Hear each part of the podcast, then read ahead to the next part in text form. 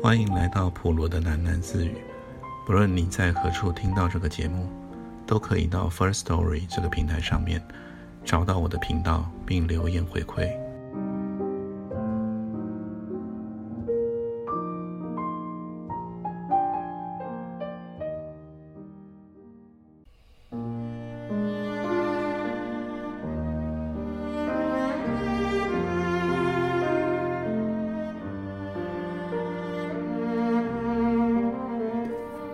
辛小姐今天真的很不同，君霞想，因为她整个下午都在做菜。花房里的砖灶上，原来还能提供烹调的功能。君霞拨空前来帮忙的时候，整栋花房都洋溢着暖暖的烘焙饼干的香味。灶上另有一锅看起来很浓厚的洋葱汤口，微微的沸腾冒泡。既然正在工作台上。搅拌着一盆千罗沙拉，他将园艺的工作全拜托给了俊夏。青小姐今天不急着下班，但她在傍晚的时候留班离开，回来的时候已经梳洗打扮过，穿戴得很俏丽。她又洗了一次手，来到了砖灶的前面，哐当地搬动了一些炉具，炉面照底启用。同时料理着橄榄香料焖烤鸡与奶焗碎米。当君霞前去支援餐厅晚饭的时候，用餐的内容很模糊，仿佛每一盘食物都带着点烤鸡的滋味。他决定回到花房去看一看。一条水泥的小路蜿蜒穿越了黄藤树群，树影中。隐约透露出明亮处就是花房，花房向西与朝南的两面全是玻璃打造的，流泻出晕黄色的灯光，在夜里看来特别奇幻，像个独立的童话世界。穿着绛红色衣裳的季兰是个花精灵，她在盆花间穿梭游走，有时驻足朝玻璃幕外凝望。两手交握在胸前，祈祷似的，秀气的脸庞现出了一点甜蜜的模样。他发现沙门外的军霞迷惑了好一会儿，竟然见外的问：“你回来做什么？”“哦，白日香，还有十几盆的白日香要分株呢，想趁今晚把它赶完。”“哦，那就麻烦你了。”君霞满手工作，既然只是默默地坐在了灶旁，把玩他烘焙的饼干。有时，他又长时间地仰望玻璃天幕外的夜空。尽管没有月光，漫天只见阴沉沉的云层。就在满室的烤鸡香味全冷淡了的时候，既然瞥望他没戴手表的右腕，君霞适时地提醒。快十点了，季然吓了一跳，仿佛忘了军霞的存在。他点点头，从灶里拿出了烤盘，移开了早已凉去的汤锅，将满盘的手工饼干全部胡乱地摆成了一堆。他取来垃圾桶，端起了烤鸡，斜过了盘面，正要倾倒的时候，动作却停了。他转过头来，端详着军霞。两人无声地互望着，也许只有几秒钟。在两个人后来的回忆里，这一刻好似无限长久。你还有食欲吗？他问。有啊，他说。可以让我请你吃饭吗？哦，那就太谢谢你了。君霞走过来，从垃圾桶的上方接收了烤鸡，取起了砖灶上的一把利刃。就要豪爽的大快朵颐。不不不，等一等啊！季兰将所有的食物送到了玻璃墙边的小咖啡圆桌，摆设整齐，布置好餐具，两人入座。季兰再次喊停，他匆匆地跑开，在置物柜中翻寻着，捧着一些东西回来，是一波精油蜡烛和两块细麻布餐巾。既然点亮了烛火，冷汤、坍塌的奶焗碎米、出了水的沙拉、烤鸡外皮处处是霜白的凝脂、一壶冰汗冒劲的甜调酒。既然说：“开动吧。”军霞畅快的进食，称赞道：“没有喝过这么甜的蔬菜汤啊！你的手艺真好哎。”哪里？我很少做菜的，可是我会把食谱背下来，真的背哦。汤你喜欢的话，可以搭点饼干吃，试试看吧。菱形的这一盘是咸饼干。哦，好，谢谢。这餐巾很漂亮我舍不得弄脏它。我不觉得多漂亮啊，只是差不多而已。季兰漫不经心地用叉子拨弄着他盘中的沙拉，一口也没有吃。他又拿起了餐巾，翻面随意看了看。那是一张深紫色、无收边的布巾，并不是单纯的紫，其中还糅合了不规则的瓷青与深灰色的线条。形成了一种冷调的混乱，像是从浓雾的深夜里看出去的风景。他将餐巾放回了膝上。以前看过一块真的好漂亮的布料啊，我好喜欢哦。后来就再也没有找到那种印花了。这块餐巾啊，只是勉强有点像而已。我真是没办法，找不到我想要的那块布料。什么样的印花？你能再说得清楚一点吗？君夏对这个话题显得感兴趣。他已经喝完汤，也吃完了沙拉。既然递给他切鸡肉的餐刀，那是一种很好看、很复杂的花样。我也不知道要怎么说啊，也不能说是图案，就是颜色啊。那种颜色啊，本身会让你觉得很丰富的。你是指渐层色吗？不是哦，我不太会形容哎，很不均匀，好像是把很多种颜料全泼上去一样。可是你又会觉得很和谐，很深邃的颜色是这个意思吗？对对对，很深邃，说不出来的紫，好像里面还有一丝丝亮亮的黑色，看久了。你会好像掉进一个漩涡的那种感觉。哦，我懂了，你形容的真好啊。君霞将前倾的身躯坐正，开始切了鸡肉。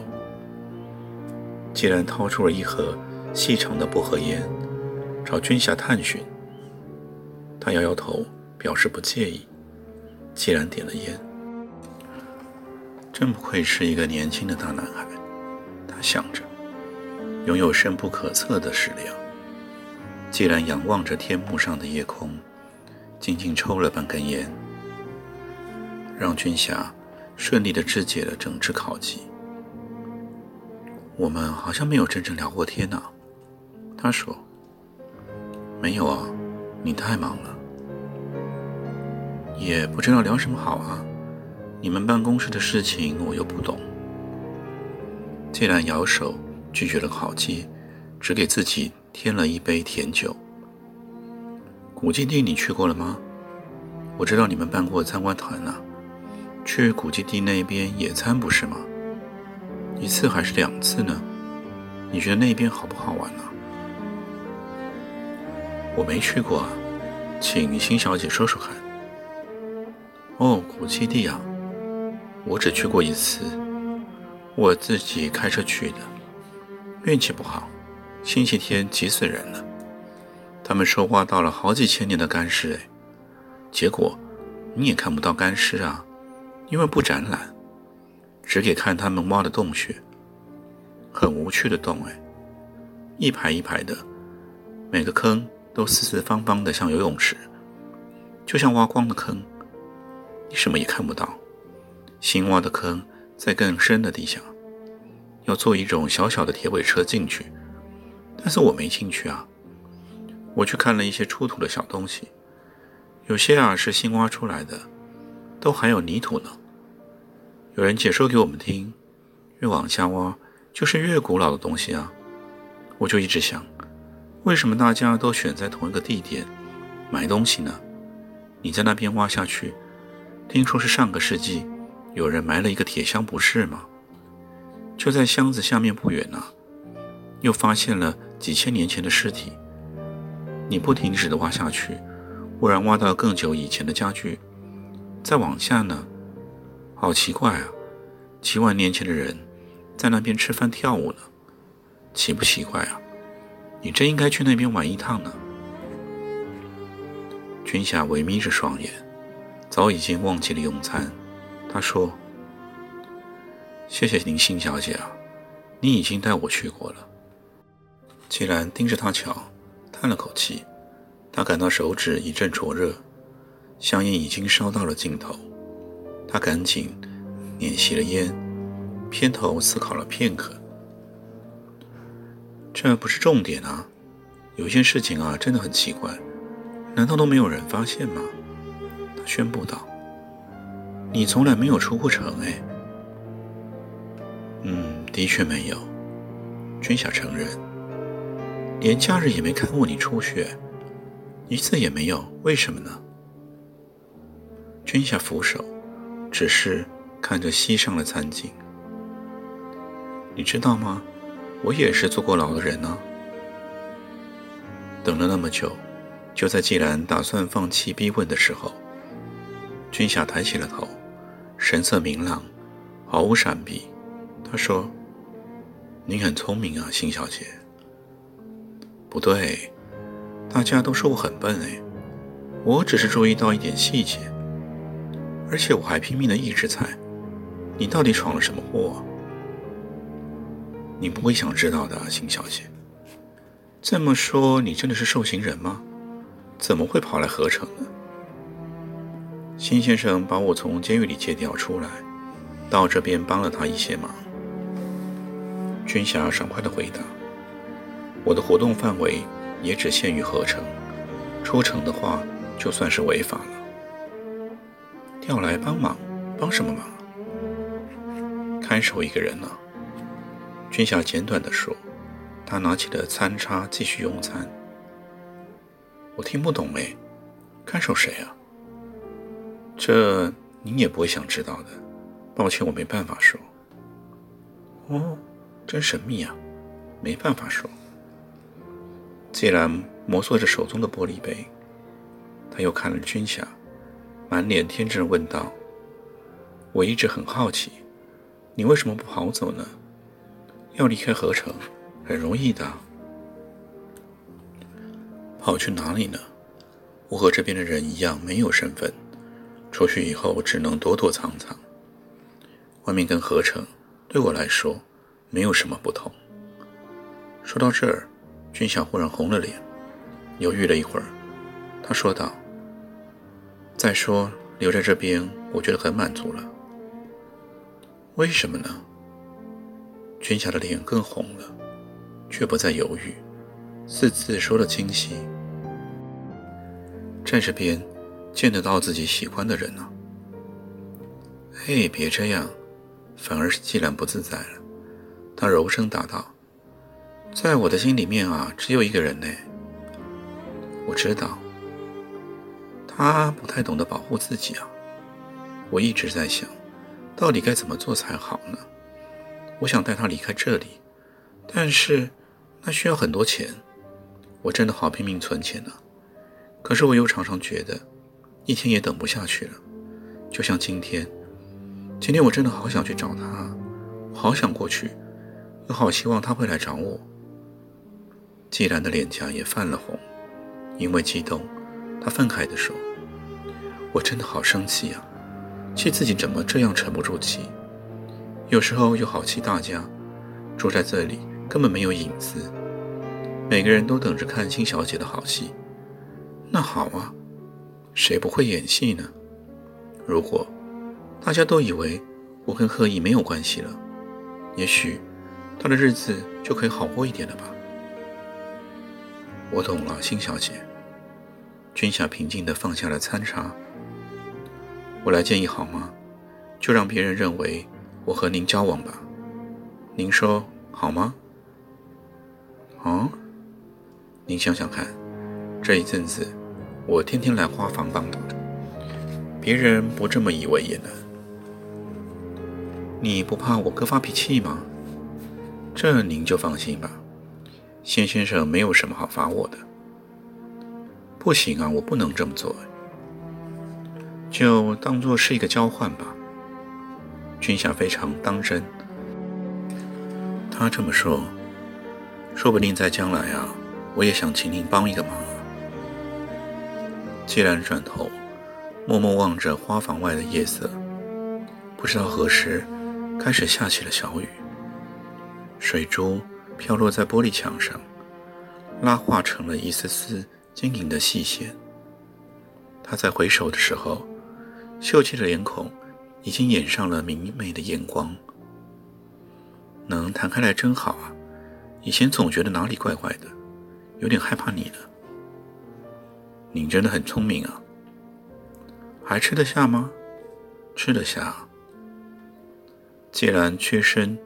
从咖啡桌取出了一只长形的盒子，金色的盒面，孔雀绿的大丝带，包装的很可爱。他说：“那我们来吃蛋糕吧。”好的。你知道吗？今天是我的生日哎。哦，生日快乐啊！您想许个愿吗？只有一点朦胧，没有丝毫声音的小雨，轻轻击打着画舫。从外面看进去，蛋糕的烛影摇曳，满室的花影摇曳温馨，点点雨滴眷恋着这画面似的，攀爬在玻璃幕上，久久，直到汇合成了泪珠的大小，才加速的滑落。